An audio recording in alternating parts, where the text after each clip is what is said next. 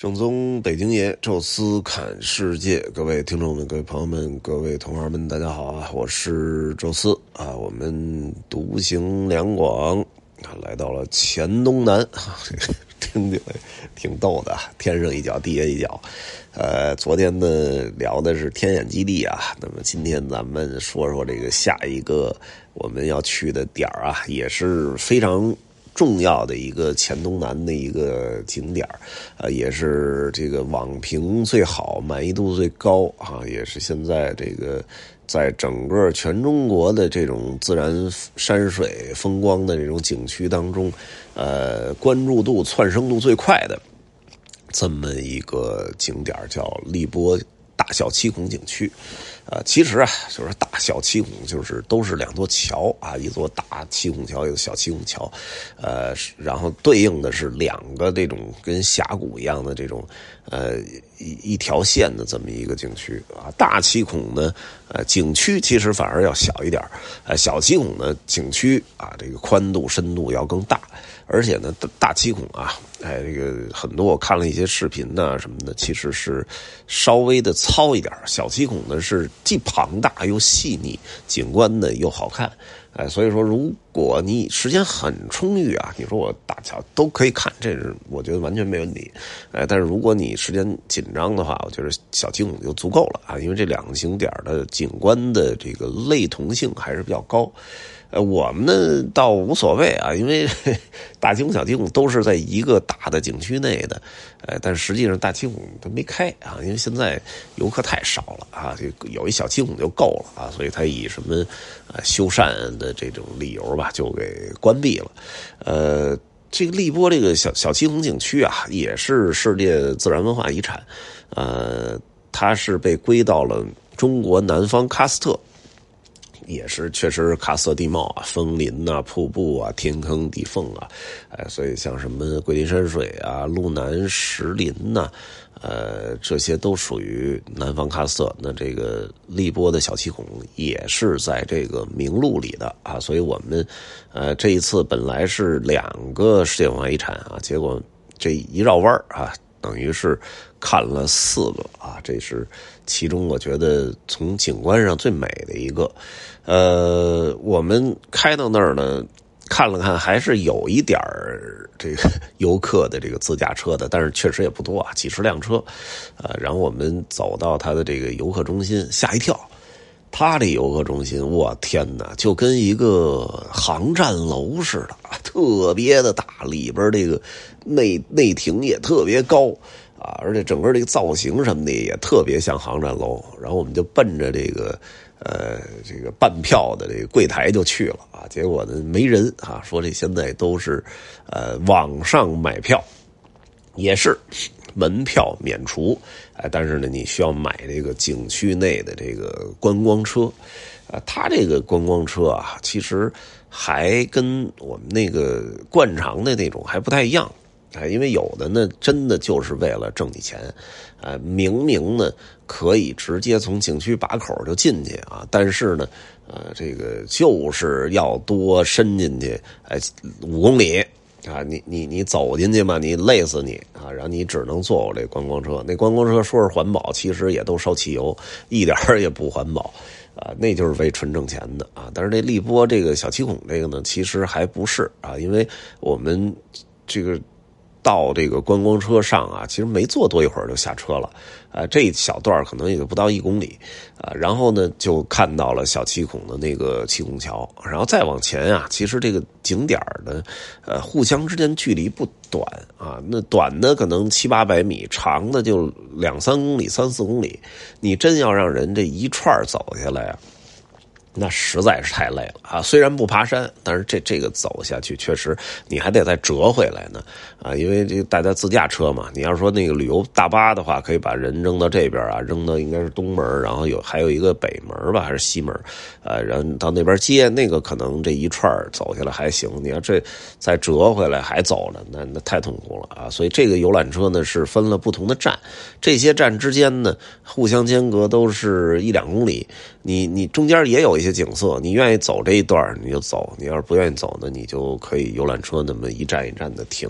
哎，反正呃，你只要进了这个景区，捡了第一次游览车的票，那后边就视为你有票的。哎，所以你就一路就跟着坐车就完了啊。每一站其实都有这个联络的人员，即使没车，他也会。哎，用这个步话机啊什么的去叫车，啊，所以这个还是挺方便的啊。那我们第一次下车呢，就是小七孔那个桥那儿，呃，之所以叫大七孔小七孔啊，这景区其实就跟他们把口的这个七孔桥有关。小七孔这桥啊，从造型上什么的稍微小一点啊，但是呢更漂亮。啊，也是整个这个景区特别标志的一个照相的一个点啊，因为那个水啊特别的清澈，哎，旁边有一个船，那个船放在那儿吧，就感觉就像是飘在空中一样。我记得我去那个恩施大峡谷啊，因为恩施那儿也基本属于喀斯特地貌那种感觉，但是比这块那个。气势更磅礴一点，更大气，啊，恩施那块也有一个景点，就是专门拍照拍这个，就是人站在一个船上，但是那个船就好像漂浮在空中的那么一个景点，好像叫什么翠翠屏峡还是什么东西，啊，当时就说。排队的人太多哈，然后就这个就是就是拍那么一照，啥也干不了啊，就算了。呃，但是这儿这船其实也就是那种飘在空中那感觉啊，因为水真的太干净了啊。然后这个小桥，而且这个桥还不是新的桥，是清朝就有了这么一个桥。据说呢，当年啊，这附近有一条叫黔南古道啊，就是整个走这个。贵州南部的一条就是茶马古道的一个分支，哎，那些马帮啊，贩运什么马匹，包括这个茶叶什么的，都是走这条道，哎，所以这还是有多多少少有那么一点历史感的啊。这个桥呢，正好是两边两侧啊，它建了两个栈道，一个呢就是临水栈道啊，就是你对着这个景区的往里走的这个方向呢，左边就是这个临水栈道，就离水特别的近。哎，但是呢，它那个树木啊，几乎把这个栈道给覆盖了，哎，所以你的视野很差，啊，我们走了一小段觉得不行啊，它那个每隔大概两三百米啊，就有一座小石桥。前面这个七孔是真的老的清朝的石桥，其他的桥啊，我看基本都应该是这个景区重新规划建设的时候在呃给给搭建的啊。但是它呢也是做出了不同的形态，而且呢，因为这地儿这个呃湿度也比较大，气候也相对比较温暖，呃，所以这个桥上边哎都是这个一些苔藓呐、藤蔓植物啊这么。哎，一生长，哎，显得也挺古朴的，也挺漂亮啊！而且每个桥因为造型形态都不一样，哎，所以哎，每一个桥也是一个拍照点啊。然后就我们走到那边呢，是一个相对高一点的一个栈道，就没有完全挨着水了，哎，但是这边呢，因为这个还有一个呃，就是那种观光车走的那个那种汽车的道，哎，所以整个那个视野就开阔很多。我们就一路走着那种小上坡往上走，因为它叫六十八级什么六十八跌瀑布啊，就是其实就是一条小河，哎，但是它一层一层的，大概能分出六十八层来，然后每层之间可能有个一两米、两三米，哎，就是一路唰往下走那瀑布，哎呀，那个一路拍照真的特别好，呃，所以从那个小七孔下车，一直差不多走到呃叫。陆上森林吧，还是时尚森林？哎，那是我们走到的第一个停车点啊，那个其实就是后来我们看了陆上森林、时尚森林、水上森林啊，什么龟背岩那些，我我都觉得。不太值得看，一般，很一般，哎，但当时当然啊，你你那个时间比较富裕，啊，然后天色又特别好，其实都都可以走走着的啊，都互相之间就差不多一公里，呃，我们也是走过去了，但是我觉得那个景观，呃，稍微的差点意思啊，然后再往前呢，哎，是呃叫。这个翠谷瀑布啊，那个是真漂亮，而且我我在那儿难得的那块有一比较大的一个一个停车区啊，然后也是游客中心也比较大，呃，还能有点吃饭的东西啊，因为这个景区比较大，你不太可能说在外边把中午饭吃了再进去，那个其实就来不及了啊。所以我们是在 说在景点这块说有有看原来攻略里写的，就是每一个车站边都有一些卖吃的的，结果发现啥都没有，都关了啊，因为游客太少了，根本就入不敷出。哎，这但是到那个翠谷瀑布那块呃，可能是觉得。别人都关了啊，这儿又是游客比较中间的位置，正好到饭点哎，所以人家那个老板坚持开着。我看还有个炸鸡呀，啊，还有点什么什么炒鸡蛋呐，还有肉夹馍，反正能临时能能坚持一会儿啊，比你买点什么方便面强啊。大家在那儿呢，着吧一口啊，然后继续往前走。呃，前面的这个翠谷瀑布还是挺漂亮的。呃，非常高的一座山，但是呢，它不是一个悬崖。哎，赶上悬崖的话，那边小河到这儿，咵，这瀑布直接砸下来，飞流直下三千尺。呃，但是它这个其实是一个相对缓一点的坡，但是这个缓呢又没有缓到就像那个河流流下来一样，还是大概得在三十五度到四十五度之间啊。而且呢，上面层层叠叠的石头啊什么的，啊，就是你能看到山是远处啊。咔一条溪流突然就一层一层的跳着嘛，往前那么奔流不息那种感觉啊，所以这个瀑布的那种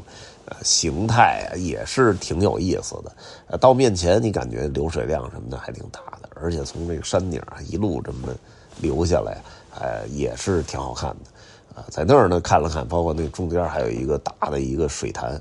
呃，然后我们继续再往前走。呃，这这一段就是基本就坐车了啊，后边呢还有两个湖，哎，其中呃一个湖还还有一溶洞，但是那溶洞没开啊，可能也是跟现在游客太少有关系，因为那溶洞啊好像要走个一公里多，在这洞里边也不太小啊，但是呢，你你那里边你肯定得隔三差五你得站几个工作人员在那盯着嘛，因为有有这个摔倒的呀，有什么提醒那个注意安全的呀，这就肯定得有人。而且那溶洞里边那灯啊什么的都打开，我估计现在游客 确实太少了，也说维修什么的，就溶洞就没了。溶洞没了，就再往里啊，是一最深的，里边有一个什么湖来着？呃，叫双双什么湖来着？都都忘了。呃，为什么没印象呢？就是那个湖啊，呃，最大的魅力是这个这边这个湖，呃，你租条船。然后进里边是一个什么水上迷宫，啊，就是那喀瑟那个那个蜂群，然后在水中间啊，你在里边好像找路一样啊。那个其实还拍过一个什么真人秀，叫贝尔什么生存的那么一个外国的一个真人秀，在那儿拍的。但是那个确实呃挺有意思的，我也看那个。一些视频当中都描述了，还说租个小船在那里边玩玩也挺好啊。结果到那儿呢一问，说那个枯水期，啊，就是那个水上迷宫那块根本就进不去，那那儿就没水了，所以你只能在这边这小湖玩玩。我说那还有什么玩？一眼就能看头了，一点也不好看。我说无人机飞一下我都没有这个动力，因为就是一个圆不溜秋的一湖啊，所以。大家一看得了啊，也甭划了，还得自己手划的船，不是电的，得扭头就走了啊。因为那个湖颜色啊、形态都都很一般啊，奔着那个水上迷宫去的，结果没有啊，那就扭头再坐那个车，呃，再坐车呢就是最后一点了啊。最后一点啊，靠近它的是西门还是北门来着？啊，有这么一个叫卧龙潭啊，然后大家下去，哎呦，震了。啊，就是那个那个湖那个形态，其实也那么回事但是那个颜色变了啊！就之前啊是那种碧绿碧绿那种颜色，然后到这儿就看到的那个水是蓝色啊，那种。湛蓝的那种颜色，完全就就是一样的水系啊，它肯定这儿是是偏上游高一点嘛，然后流到下边慢慢成了那个那个到小七孔那块的那种绿色，这儿是蓝色的啊，我也不知道全天都是蓝色，还是因为我们这个太阳已经呃偏西了，这个折射的角度不一样形成的蓝色，但是这种蓝真漂亮，就特像那个九寨的那种。照片出来的那种蓝色，刚化了那冰川雪水的那种颜色，哎呀，确实太漂亮了。而且就在那个照片中拍出来、还原出来的颜色啊，都特别好。因为我看照片的颜色，其实还是不如我眼睛看的好看，哎，但是呢，也是非常的漂亮。哎呀，这地儿来的挺好。然后下边一瀑布，呃，然后它呢有两个车站，一个呢就直接去那个。比较近的那个门但是我们不能去，我们是自驾来的，那车都在这个东门呢，啊，所以有另外一个车站就在那个瀑布边上那块啊，在那儿呢等车，啊，一口气啊，就是给我们拉到东门啊，就中间就还有那些景点就不再下车了，但是也有一些呃游客是从这边反着这么走进来的啊，人家还是一站一站的下车。呃，我们这最后这路呢，大概坐了有个四十分钟吧，就最后给我们呃拉回到了这个游客中心啊，大家开车就回去了。这个景点呢，没有什么历史价值啊，也就是那个小七孔，可以说是大概有个三百年了嘛，那个石桥啊，其他的什么呃什么什么寺院呀，什么这些什么。呃，道观呢，这一律都没有啊，完全就是纯山水啊。但是确实，呃，整个的这个游览的设施啊、栈道啊，包括沿途的一些什么垃圾桶啊、卫生间啊、哎，这个休息区啊，包括行人的座椅啊什么的，都布置的都挺好的啊。而且现在就是游客特别少啊，所以那个游览的那种体验感啊，这个一下就上来了啊。我觉得这个景点就不逊色于。呃，像国外我们去到的一些景点，比如说那个克罗地亚那十六湖啊，它那个哎，对，它跟十六湖的那种景象啊、意象也是比较相似的啊。那这个景点呃，大家回来反馈也是啊，就就自然风光来讲，可能呃这一次能看到的最高的两个顶点，一个是德天瀑布啊，一个就是这个荔波的小七孔啊，确实是感觉。呃，都各具美感啊，就是完全是中国可以代表这个喀斯特喀斯特地貌的一个就是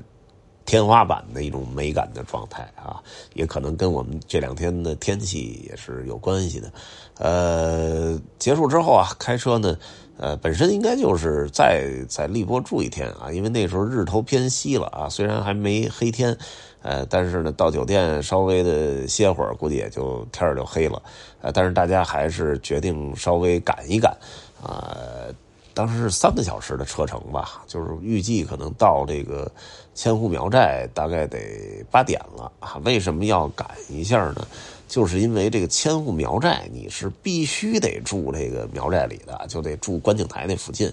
啊，那你如果住外边酒店，那你第二天也得住住里，因为你得看那个夜景，那夜景是最重要的啊。所以当时就就决定咱们就开过去吧，反正晚上也到那儿都有夜景啊。那那那这个这个先订酒店，然后大家就呃集中开过去，速中间速度还不错啊，所以可能不到八点吧，七点多钟啊就到那儿啊。所以这个就是我们后后一天啊，就下一期要跟大家说的。西江千户苗寨啊，也是一个最近两年特别火的一个一个景点啊。呃，下一期跟大家来具体说一说啊。那这期呢，就是荔波小七孔啊。有什么想说的啊，或者我有什么说遗漏的，也也欢迎大家多多的留言指正啊。同时也欢迎大家在听众群讨论交流，微信搜索“宙斯”微信号里六字汉语拼全拼，加入之后会邀请您进群，也欢迎大家关注我们的喜马拉雅的另外一个音频节目《宙斯看》。欧洲啊，这一期就聊到这儿，咱们下期再见。